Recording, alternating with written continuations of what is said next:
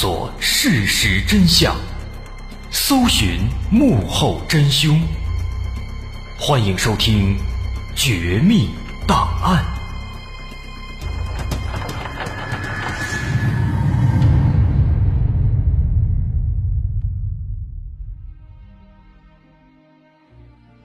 还原事实，探索真相。欢迎您继续关注《绝密档案》，我是大碗。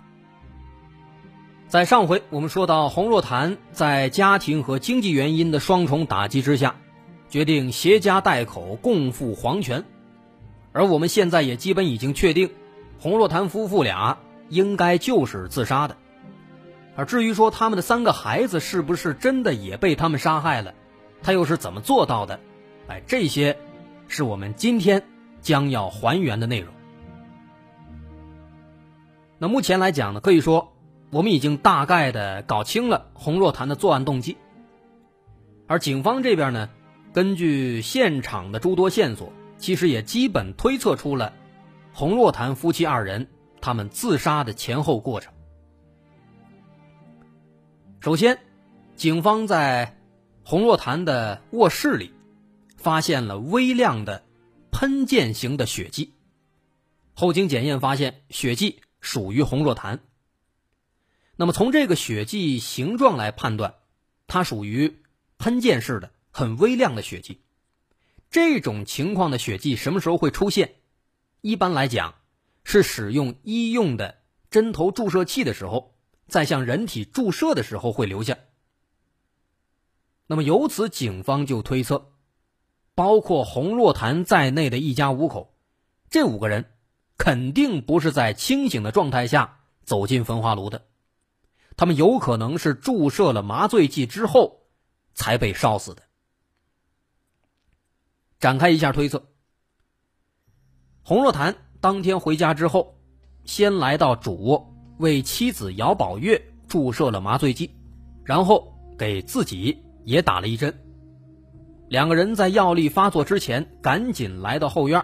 还把各自的拖鞋整齐的摆放在焚化炉外。妻子姚宝月先钻进炉子里，洪若潭站在炉子外面，设定好焚烧的温度、时间等等，然后他再进入到焚化炉。那么此时在焚化炉里的姚宝月，因为麻醉剂已经开始发挥作用，所以说当时他已经有点神志不清了。那么洪若潭这个时候，因为他打的晚，所以说还是比较清醒的。两个人。都进了焚化炉，洪若潭在焚化炉里面打开手电筒照明，然后拿出铁丝，把焚化炉的门绑住，再用老虎钳旋转加固，这是为了防止自己一会儿受不了逃跑。那么紧接着没多久，焚化炉内的温度就按照事先设定好的程序迅速增高。但这个时候完蛋了，这洪若潭的药效还没来呢。他还没麻醉呢，还有意识，很清醒，所以说突然的高温让他难受，所以说他出现了剧烈挣扎。那么这个挣扎的过程，把反锁的这个焚化炉的门可能给撞松了，这个门一松，有气儿能通进来了，这就导致焚化炉内的温度无法达到设定的一千度高温，这也就使得这两个人的尸骨。并没有被完全的烧焦碳化，也正因此，警方才能够从这两具尸体上提取到 DNA 样本，证实这对尸体就是洪若潭夫妻二人。那么后来法医的进一步尸检也验证了这一点，洪若潭的气管内壁残留有气泡和炭灰，而姚宝月的气管内壁什么都没有。那么这表示洪若潭是在清醒状态下被活活烧死的，临死之前他有过剧烈的反抗和呼吸，啊，那么这也是警方做出前面这番推测的一个有力的证据了。所以至此，洪若潭夫妻的死亡过程，哎，咱们算是搞清楚了。那么另一个疑问就是，如果说他们的三个孩子也是被他们杀害的，那么。这三个孩子当时为什么没有反抗？洪若潭一个人是怎么对付他们三个的，这个过程是什么样的。其实刚刚我们已经大概提到了一点，重要的一个道具就是麻醉剂。这一点后来也有证据能够支持。首先，警方在大儿子洪崇甫的房间的床单上发现了微量血迹，经过 DNA 检测，这个血迹确实就是大儿子的。在女儿洪梦瑜的房间床单上，也采集到了微量的血迹。这个血迹经过 DNA 检测，确实也是洪梦瑜的。那么这两处血迹都属于喷溅型，也就是说，他们极有可能是使用注射针头注射的时候喷溅出来的。不过，除了这两个孩子，小儿子、二儿子在他的房间或者床单里面没有找到类似的血迹，啊，这个也有可能是当时注射的时候确实没有留下血迹。不过呢，在这个二儿子的房间的橱柜里面，警方找到了一个电击棒。再有一点，还有一个其他证据，这三名子女都戴眼镜，警方在三个人的床头也分别发现了三副眼镜，而且这个眼镜摆放的位置也比较符合平时咱们睡觉之前把眼镜摘下来放的那个位置。而且警方还查了这三个人曾经在这个眼镜店配眼镜的时候那个眼镜度数，跟现场发现的三个眼镜度数比对，全部吻合。这说明这三个眼镜确实是他们仨的，应该是他们仨临睡觉之前就放这儿了，然后就被注射了麻醉剂了。所以由此，警方做出推测，洪若潭应该就是利用孩子熟睡的时候。对他们注射了麻醉剂，同时为了防止孩子们被惊醒之后反抗，洪若潭还准备了一个电击棒，哎，所以说，在二儿子房间里面有那个电击棒。那么就是这样，洪若潭把三个孩子分别制服，然后把这已经昏迷的孩子们再放在小推车上，把他们一个一个的推到后院的焚化炉里面进行焚烧。然后烧的差不多了，把这骸骨拿出来，再放进旁边的研磨机，研磨成骨灰之后，把骨灰运到海边，撒进大海。至于这三个孩子的遇害时间，法医做了一个简单推测，他们应该是在九月一号的晚上到九月三号的晚上之间遇害的。当然，因为没有过硬的证据，所以说。这也只是一个简单的推测，但是三个孩子的死亡时间肯定比夫妇俩人早，这是一定的。那么后来，警方又去检查了洪若潭放在公司以及家里的五辆名牌汽车，啊，经过这个微物采证检验，发现其中有一辆黑色凯迪拉克的左前踏板、右前踏板。另外还有一辆白色吉普车的左前踏板里面，都含有海沙和海水的成分，说明什么呢？说明这两辆车近期曾经去过海边那么这一点的话，和洪若潭的遗书里描述的内容是吻合的，啊，毕竟遗书里说把三个孩子的骨灰都撒进了大海，那这一点可以证明他确实是去过海边。不过呢，除此之外啊，唯一的比较遗憾的一点在于，就是开头我们提到的警方在研磨机上找到的那些少许的骨灰残留，还有那一小块骨头。警方最终呢也只能猜测，这个骨灰和骨头是属于这三名子女的，但是呢也只能是猜测了，因为这个小骨头啊已经被烧的高度碳化了，提取不到 DNA 了。所以说呢，也就无法比对，到底是不是洪家的这三个孩子的。所以说白了，就无法证明这三名子女，他到底是不是真的死了。啊，虽然说有那个卧室里面那个微量的喷状血迹，但是那也只能证明这三名子女应该是曾经被注射过某种药物，但是也无法证明他们确实是死了。所以综上所述呢，虽然警方的手里现在有了不少证据，可以表明洪若潭有很大的可能是先杀害了子女，然后和妻子自杀，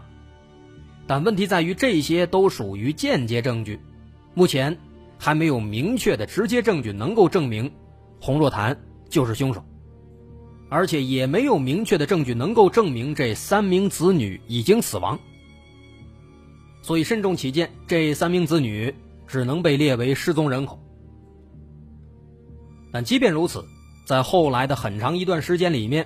也始终都没有找到有关这三名子女的线索。所以后来在事发八年之后，二零零九年，法院最终还是认定了这三名子女的死亡事实。那这起案子，可以说也就落下帷幕了。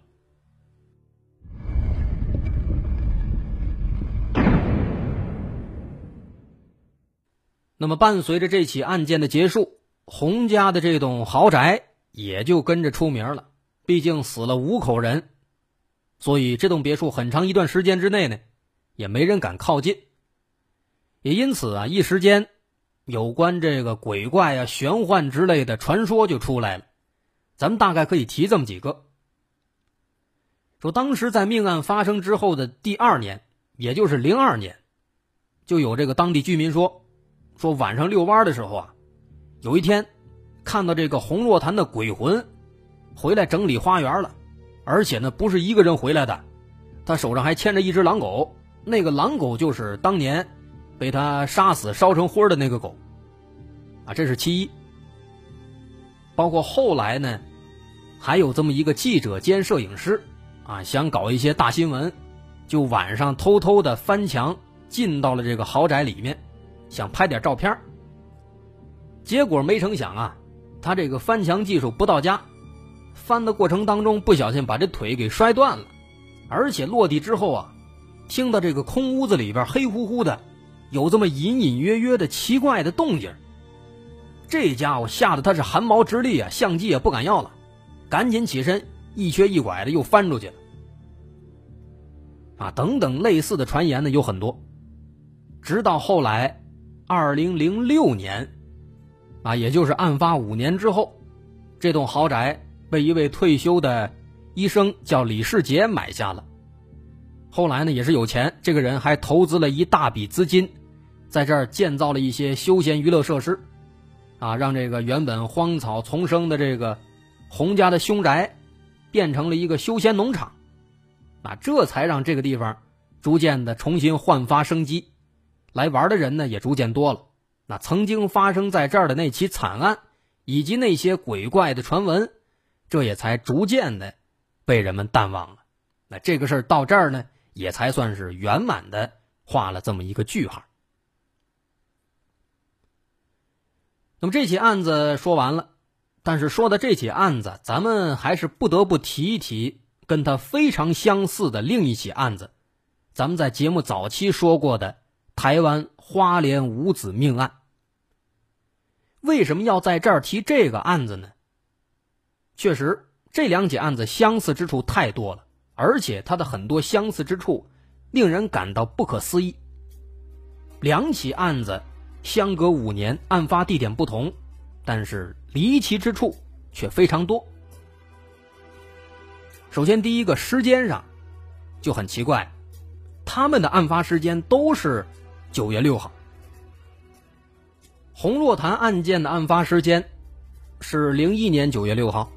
而花莲五子命案的。案发时间，啊，案发时间被人发现的时间是九月八号，但是呢，后来法医研究发现死者的死亡时间也是在九月六号，啊，这是一个离奇的巧合。第二点呢，这两起案件当中都是有五个人死亡。洪若潭这案子一家五口，花莲五子命案，顾名思义啊，五个孩子全部死亡。第三点，这案件的男主人都离过婚，都再婚了。花莲五子命案，咱说了，那个男主人叫刘志勤，他和洪若潭一样，都离过婚，并且都娶了第二个，而且他们的这个第二任妻子似乎都在两起案件当中有这个协助杀人的嫌疑，这其实也是比较明显的。